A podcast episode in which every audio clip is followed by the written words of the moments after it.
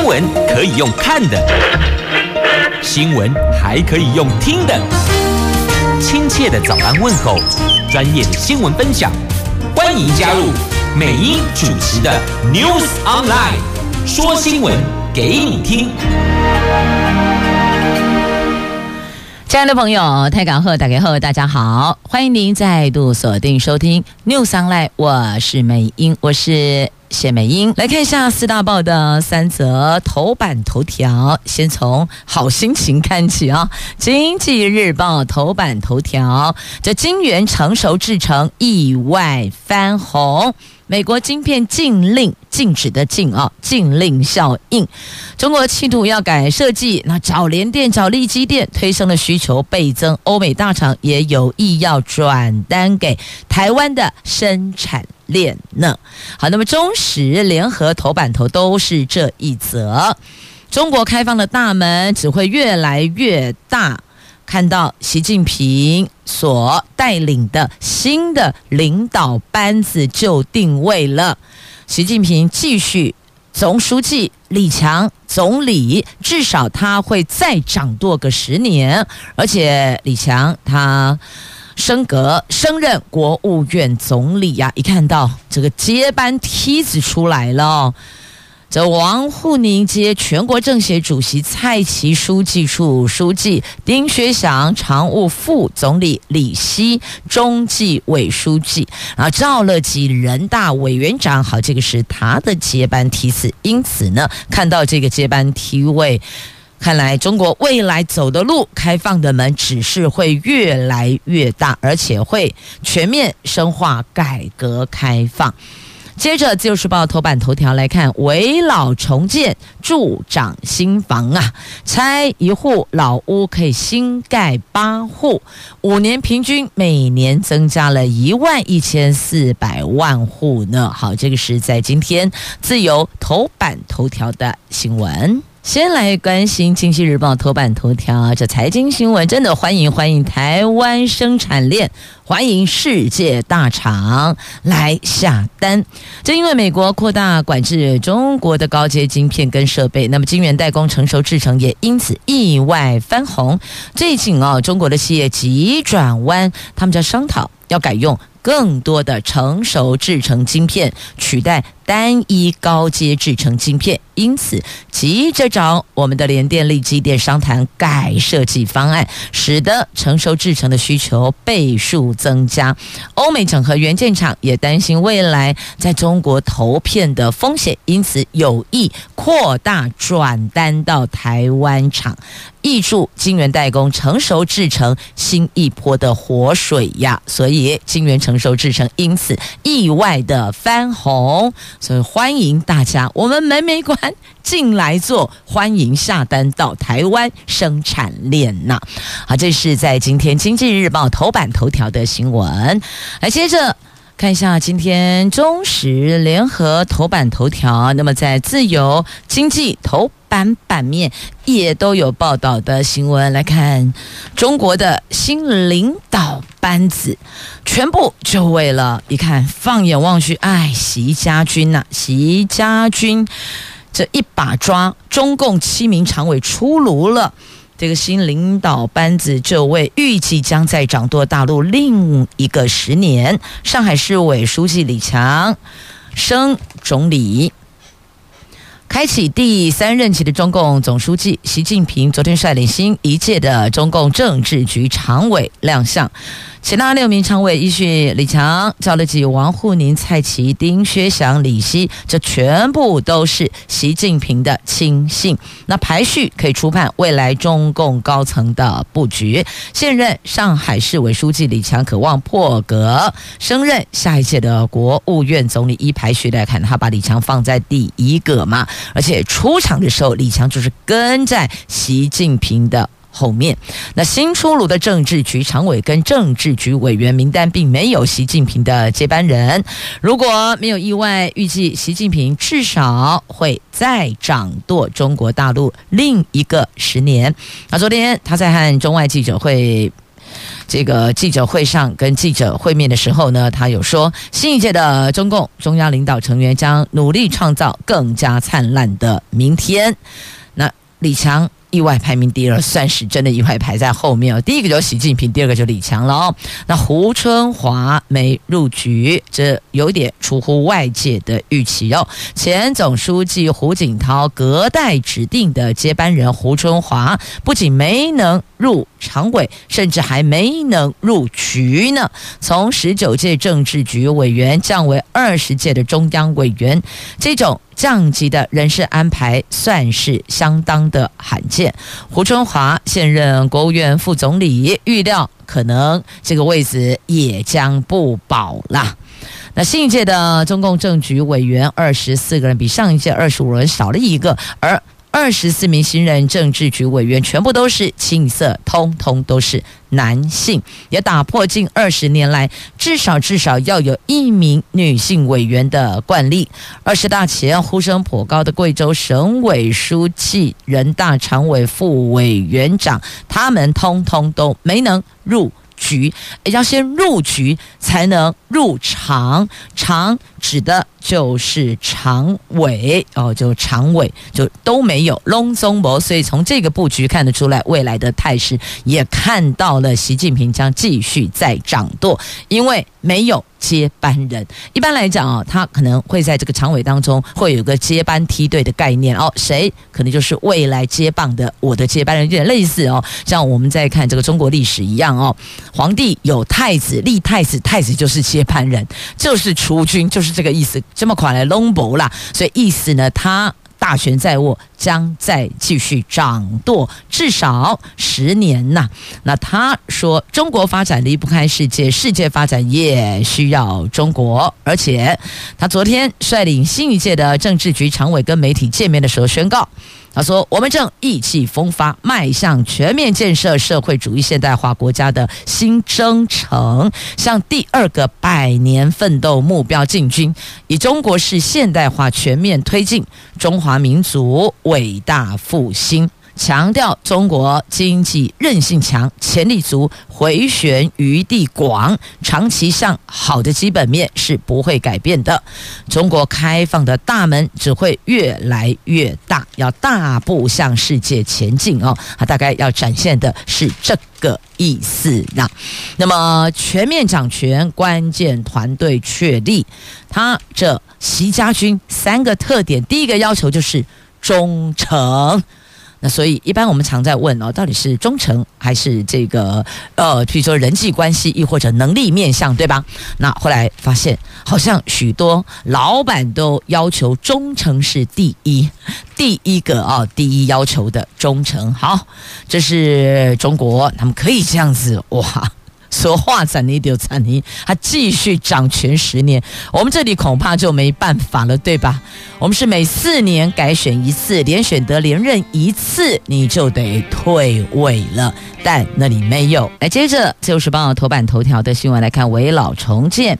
这根据最新的报告，这五年来全国的危老重建户数累计有七千八百九十一户，推估。因此，可以重建的户数有六万五千户的新屋，所以相当打掉一户老房子可以盖八点二四户，所以这五年来我们增加了五万七千一百户，平均每一年新增加的住宅供给户数是一万一千四百户，所以你看，危老重建。助长了新房子呢。这六都危老重建，以台北市是最为积极的，五年来累积了三千八百零七户，平均一年要拆掉七百六十一户。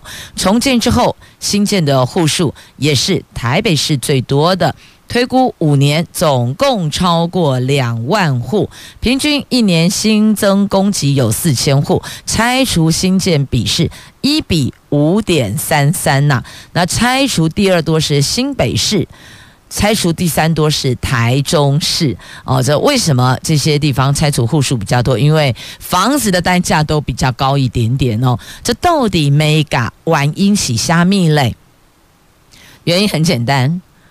这几个地方成本最吃重的就是土地。那如果是用围老重建，所以土地成本就略过了，那就只剩下营建成本。那营建成本呢？我在台北市盖房子，跟我在其他地方盖房子，意思是说呢，城乡都一样，不管是都会区还是增咖收宅。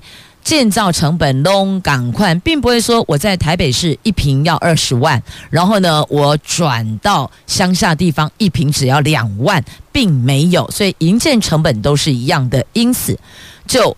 建商来讲，他们当然寻找单价比较高的地方啦。阿伯因是被探虾咪回类，这样子讲有了解了吗？有清楚了吗？有明白了吗？那根据信义房屋不动产纪研室的专案经理曾敬德说呢，危老政策在台北遍地开花，大街小巷都可以看到好多基地围起来动工。相较于都更是七年磨一剑呐，危老的确提供改建另一条。捷径了。那么最近呢，强震频传，就地震啊，围老确实有突破现行法规的存在必要，而且可以解决都更程序耗时、整合不确定性高、面积门槛等等结构性的限制。但是短期虽然可以推动老屋加速重建，那怎么和都市计划扩大结合？怎么加码？是否钝化的？问题也需要未雨绸缪，要超前部署啊！因为危老重建不是说，诶，偷得背来马上起诉，不是呢。危老建筑你要谈的每一户需谈的细节很多，要公一定要盖。你原来多少坪数什么位置？那如果参加我们的都更危老重建之后呢？那后续会变成什么模样？原屋主也要考虑，也要思考，你要给他时间去想想，家人也要讨论一下。所以呢，这围老重建基本上都是以年为单位哦，就是来换算，有的动辄三年、五年，甚至有的还谈到七年、十年都有的哦。所以我们现在，如果你有考虑这个，想要了解，那你可能就要站在五年之后。你的房屋的结构体是否啊五价用坚不？十年之后，这个房子的耐震到什么程度？如果您觉得这个可以接受，可以思考。那么现在就开始了解吧，因为您还需要一段超长的前置思考期、前置作业期呀。好，这个是在今天的《自由时报》的头版头条的新闻。好，那么再来看到有一则新闻了，超萌的，我可以直接跳痛吗？我可以先跳痛吗？好可爱哟！而且现在我记忆力实在不好使了，记忆力实在太糟了。我刚想到两个名字，我好怕我蛋姐都被记耶。今天《自由时报》头版版面的超萌的这两只好可爱的笑笑羊，亲近农场笑笑羊超萌超勾追的哦。这个是亲近农场从奥地利进口的真实版的笑笑羊，哇！来黑鼻羊家族有喜了，十七只的母羊当中有两只在八月份的中旬下旬各产下羊宝宝。啊，有一只羊宝宝冰喜 O A 啦，啊，另外一只羊宝宝它的眼圈是黑的，它都不用画黑眼圈，因为呢天生带黑眼圈，都很呆萌啊。那亲戚农场就请网友大家一起来帮他们取名字吧。命名活动到昨天截止哦，这个五花八门的命名选项，那当然后续十一月初会选出五组名字，开放网络票选，十一月十二号会公布命名的结果。那你知道现在网友提供的五花八门的名字有哪些吗？有欧金、欧溜溜，因为两只了，一只脸是黑的，耳朵也是黑的哦，可它头顶是白的，头顶是白，身体也是白的哦。那另外一只呢，鼻头黑的，然后眼圈整个眼眶有画一个这个黑眼圈哦。耳耳朵耳朵外围哦，就耳尖耳耳耳应该叫耳尖嘛，好，耳尖的地方是黑的，然后所以呢，好多朋友就说啊，我们叫乌金嘛，一个乌金，一个乌溜溜，啊，一个乌藤，一个乌黑蜜，黑蜜大家安怎讲？奥比是不？好，黑命。另外还有什么布莱特怀特啦，那连玛莎拉蒂都出来了哈，超跑一个叫玛莎，一个叫拉蒂。其实呢，还有歌词也有哈，什么哇比巴朗卡林金，哇比巴朗卡帕比啊，因为他们是。瓦莱黑鼻羊家族，所以瓦我比比别人卡认真，我比别人卡打拼哦，用这个我来做开头，姐姐给我领金，姐姐给我怕扁了。而且对美英看了之后，我觉得啊，我也应该来提供两个名字，姐姐叫做欧斌呢，因为他脸是黑的，姐姐欧斌呢啊，另外一个眼圈是黑的欧练，你们觉得怎么样？欧斌跟欧练，我觉得也很可爱，也超呆萌的，好可爱哟！看到这个，今天整个心情就好起来了哦。接着我们来看《中国时报》头版下方的新闻，来来看这个陆委会，还有国民党前主席也是前总统马英九，他们提到的关于两岸的问题。中共二十届一中全会昨天选出了中央政治局的常委之后。我们的总统府、行政院跟执政党，就现在是民进党，都谨慎以对，只是由陆委会发言，他们说以往例对中共人士的变化向来都不予评论，但是呢会密切的关注。那总统府发言人张敦涵、民进党发言人李坤城都说，对于中共二十大全国代表大会结论，陆委会在二十二号已经有回应了，总统府和党中央并没有进一步的说法。那么前总统马英九说，中共这次修改党章，把反台独写进去这个指示程序不必大惊小怪，但这个举动也反映两岸关系正在恶化。因为民进党提出了抗中保台，让两岸的关系更差。他执政的时候提出和解政策，让两岸能够真正和平。那国民党、民进党两岸政策一比，国人感受应该很清楚。所以呢，他强调就是哦，这民进党所提的抗中保台，让两岸关系。更差。那陆委会也说，以往例哦，不评论中共的人事变化，就是密切关注。那马前总统意思是说呢，他执政的时候呢，两岸比较和平。好，他大概要做的结论是这一个哦。那但是呢，二零二四很快就到，虽然呢下个月是现在还是二零二二年啦，但是不要忘了下个月就十一月，十一月九合一选举之后，接着十二月很快到来，接着就二零二三，然后就进入二零二四大选。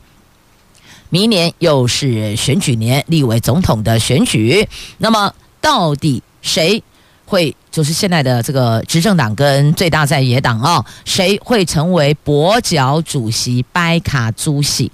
谁来选二零二四？他们认为是决战在桃园呐、马上连接联合报头版下方的新闻来看，选战倒数，这蓝绿。自估选情，九合一选举这个星期四将进入倒数三十天了。现在包含今天还是倒数三十三天呢？那到星期四就倒数三十天了。民进党评估选情是。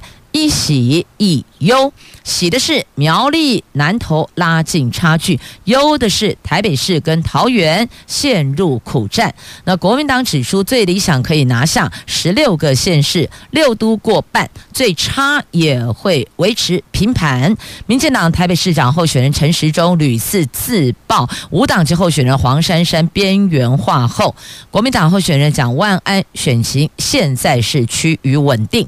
那民众党则力拼台北市黄珊珊、新竹市高虹安能够胜选，桃园赖香伶全力一搏。那国民党高层指出，目前关键选区包括台北市、桃园市、新竹市、苗栗县、澎湖县、桃园候选人张善政前天的北区竞选总部成立晚会，党主席朱立伦、新北市长侯友谊、台中市长卢秀燕都来站台稳定选情。蓝营北北基桃将从十一月开始进行。区域联防有机会再拉开领先的差距。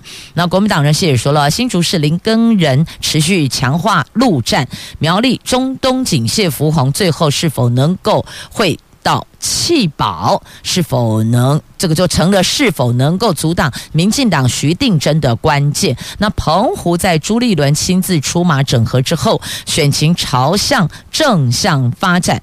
整体来说，六都过半还是最重要的目标。桃园选举同步牵涉到了蔡英文总统、桃园市长郑文灿、副总统赖清德的竞争合作，他们三个人的竞合以及蓝营是否大胜的关键。因此，蓝绿评估重中之重就是桃园，就是桃园谁能胜出啊？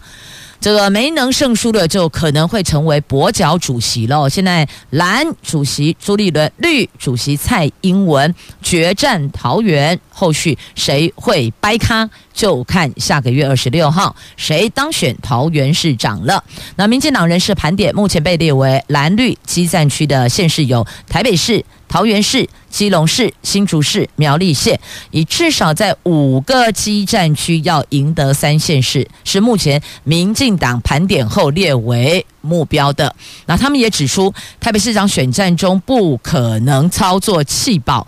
最近综合舆情民调分析，确实显示出蒋万安平盘，黄珊珊上扬，陈时中略为落后的状况，显示民间自发性的弃陈保黄正在隐约发酵，这个是最需要高度戒备的重点。那台北市团队也因此祭出了频频扫街、巩固组织的大陆军方针，就走陆军的方向啊，大陆军方针，目的就是要在最后。关头巩固基本盘，避免再被对手顺势操作弃保而失分呐、那不能只看蓝绿啊，也要问问啊，关心一下民众党。这民众党秘书长谢立功说，选战最后一个月将全力发挥空战的优势，再加上陆军全面迎战，希望能够获得蓝绿以外的中间选民的认同啊。好，这个就是盘点了。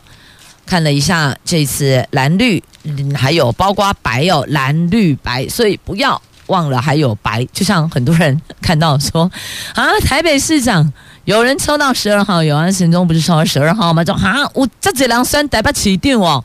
一直以为只有三个人，一直以为哦，就是黄珊珊、陈时中、蒋万安，结果发现原来后面还有九个人被略过的有九个人呢、实际上台北市长选举有十二个人，啊，只是说呢，真的哦，整体来讲选情真的还是冷滴滴的。有没有觉得选情不够热？哎，都已经到了选前三十几天、三十三天了，怎么还是这个温度呢？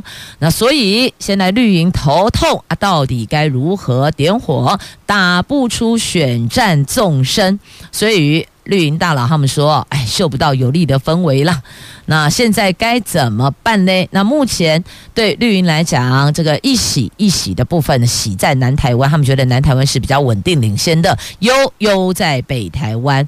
那绿营聚焦南台湾，蓝营则是进行分进合集呀。好，那还有决战桃园的部分，牵动蓝绿气势消长，以及后续党魁之争关键战役，朱立伦。韩国瑜党魁之争是下一波的这个可能会上演的蓝营内部的大戏。好，这是在选举上面，那么也同样连接到《自由时报》头版版面宜兰县长的选举的民调哦，这是来自《自由时报》的民调宜兰的部分，林姿妙百分之三十七点零八，江聪渊百分之三十点二六。寻求连任的国民党籍宜兰县长林之妙，民进党候选人江聪渊力拼赢回民主圣地。因为过去哦，这绿营长期在宜兰主政，所以认为宜兰对民进党来讲是民主圣地，因此一定要把执政权拿回来。那现任的林姿妙，他当然有一些执政的行政的优势哦，都会有一些行政资源的优势。那另外，民众党候选人陈婉慧是百分之三点六，天一党的朱振东是百分之零点六零点四六，无党籍的陈秋静是百分之零点四六，许宏哲百分之零点一八。所以这里也是有五个人参选的，不是只只有。两个人哦，三哎哦，民众党、天一党两位五党哦，六个人哦。宜兰县长有六个人投入参选了，可能大家印象中从媒体看到都以为只有蓝绿对决啊，只有林之妙跟江聪也没有啦，总共有六位候选人，我还是要予以尊重，好吗？好。不管是哪一位候选人，如果您心中认同他，就笃定支持。最后三十天拉票、顾票，还有催票、投票，票票入柜很重要。来，英国新首相两大热门人选有前首相强生跟前财政大臣苏纳克。他们啊，在礼拜六晚上会谈大概三个小时，但他们都不愿意透露会谈的内容。那现在重点来了，重点来了，本来。认为强生有可能会回国当英国首相，但是他宣布了，今天稍早宣布他不角逐保守党党魁，所以等于就是呢，苏纳克笃定当选，将接任首相了。好，这个是国际也关注了，英国首相到底谁来接呢？起码跟你讲，不是强生，是苏纳克。那为什么呢？本来强生说他只要获得。百名议员的支持，要一百名议员支持他，他就很可能要回国当英国首相。但事实并没有，支持他的只有五十六个人，只有五十六位。那苏纳克有一百四十四名党籍议员支持他。那下议院的领袖摩丹特是二十三名议员支持，所以等于现在苏纳克他的确是强势领先哦。要追可能也会比较辛苦，因为他们到二十四号今天党魁提名截止哦，提名截止，那接着就开始要拜票拉票。那如果就只有苏纳克他是这个明显的、明确的这领先的话，大概笃定就是他了。好，那么看完英国首相之后，再来看一下这个是南北韩、哦，我们在这乱杀哈。这个在今天的媒体有抓到了这一则新闻哦，这叫即时新闻了。南北韩互控他们的船只在海上越界了。就说你们越界，彼此都说你们越界，你们越界。那南韩就鸣枪示警，用鸣枪的，不是开枪啦，不是开枪对着他们的船只，没有，而是哦对空鸣枪示警。那北韩则是开炮驱离。你看北韩向来都玩很大哦。好，这是南韩军方。报道，北韩有一艘商务船越过了北方界线，也就是南北韩实际的海界，海上的界限。南韩海军因此鸣枪警告。那没想到呢，这个北韩。后来他们干脆就什么开炮驱离哦。那南韩说，北韩船只经常越过北方界限呐。那北韩长期要求将这个界限往南移，他们一直都这样说，哎，往南移，但。南北韩，南韩会说，请你往北移，所以双方就得嘛交北北啦。好，不管怎么说，总之他们一个鸣枪示警，一个开炮驱离，我们大家心里先有个底，不知道后续状况怎么样。看来要这两韩能够好好的坐下来谈一谈，沟通沟通，难度似乎很高呢，跟我们深入偏乡推学习历程档案一样难呐、因为弱势学生忙着生计，根本没有时间去补黑的啊！繁星不需要学党成绩，加上文化刺激很少，真的很难为多元表现加分呐、好，这个是今天联合报 A 六生活版面的话题。想想看，家庭经济相对弱势的学生。他们忙着要这个打工啦、生计啦，你说哪有那个时间跟精力？亏的，可不黑的学习历程档案呢？那而且繁星根本不需要学习历程档案成绩，所以我为什么要花那个时间？我干脆去探亲、去塔册，你是看后吗？好，这个就是哦，要深入偏乡这个部分的推广，确实有困难。好，那么另外再来不涨价，明年产险业。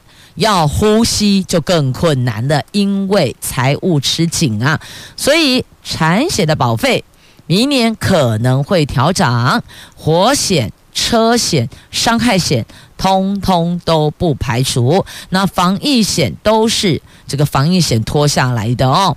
那除了防疫险拖累，再保损失率也太高了，所以呢，这双方两边双管都。太疲劳，因此明年可能会调涨哦。这防疫保单之乱造成了产险业财务拉警报，加上近年来气候异常以及大型火灾提高，考量国际再保市场的损失率太高了，明年的产险各大险种面临保费涨价的压力。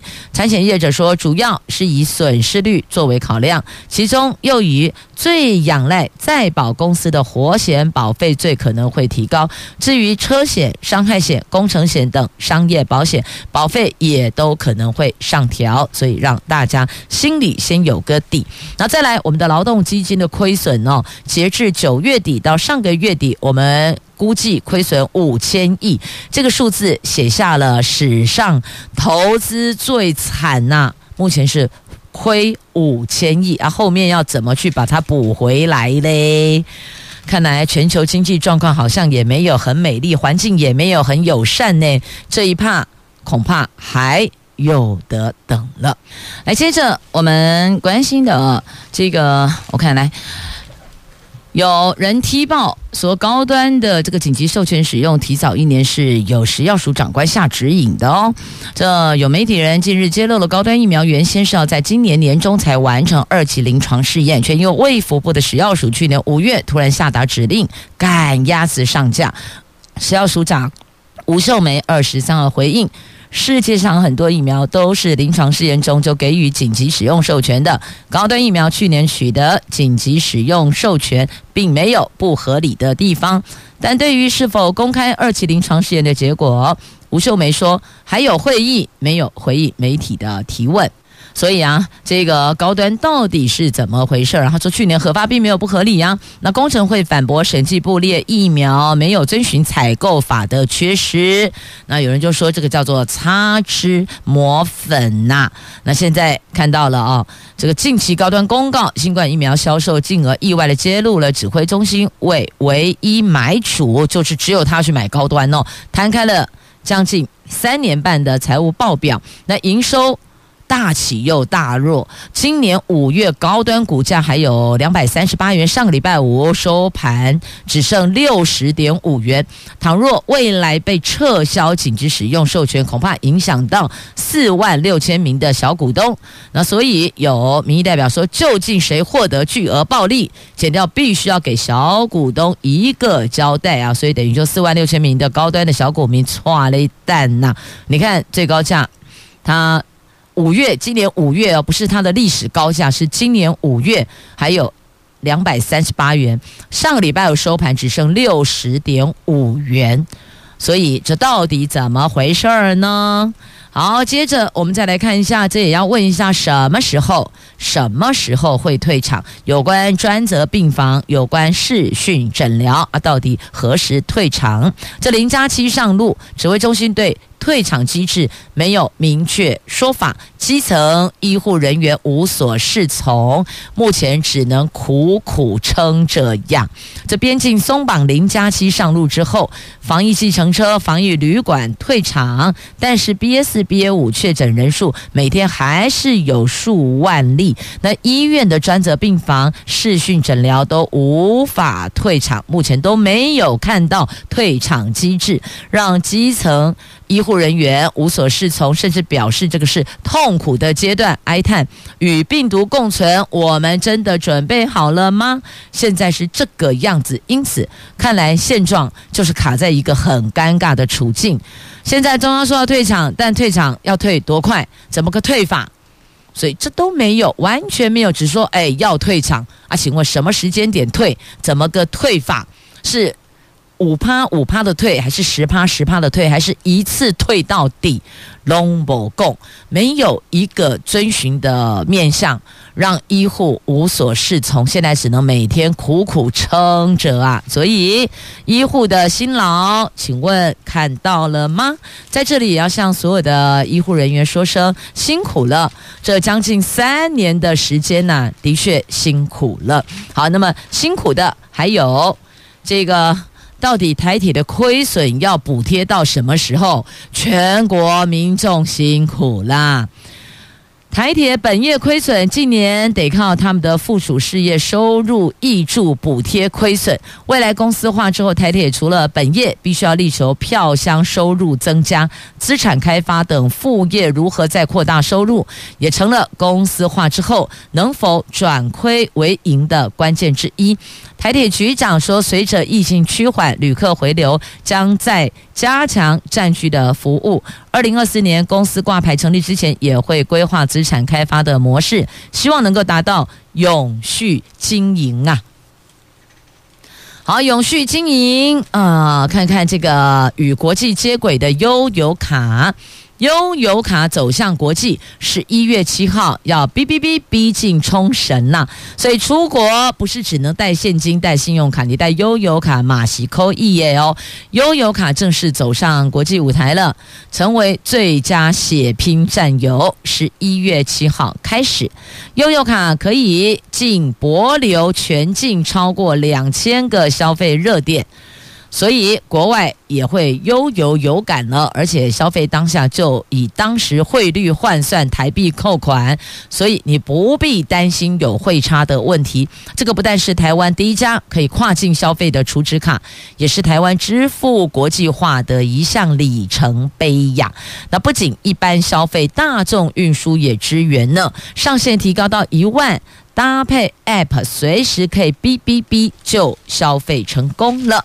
好，再来《自由时报》头版版面这一位，我们可爱的台湾蝶王，以他英勇的这个战绩哦，游进了世界杯，拿下了铜牌，年仅。现年只有二十岁，年仅二十岁的台湾蝶王王冠宏，昨天游泳世界杯短水道德国柏林站传回捷报，他在男子两百公尺蝶式决赛一分五十一秒零四拿下铜牌，成绩仅次于伦敦奥运金牌得主、南非克罗斯东京奥运铜牌得主、瑞士庞蒂等身材高大的名将，他持续展现过人潜力和国际级的竞竞争性，好，这是给我们的台湾蝶王哦，王冠宏，掌声鼓励鼓励。那么接着要邀您一起乘风骑铁马。高雄的活动单车游在三十号登场，那么邀请医护漫游最美的亚洲新湾区呀，太赞了！那报名就有一些相关的周边的纪念商品，要重点是呢，要感受这种乘风骑铁马的恣意徜徉的愉悦的心情哦。游进最美的湾区，其实任何地方铁马一拉一跨一骑，乘风飞扬，不觉得整个心情就都不一样了吗？好，感谢收听，我是美英，我是谢美英，明天空中再会了，拜拜。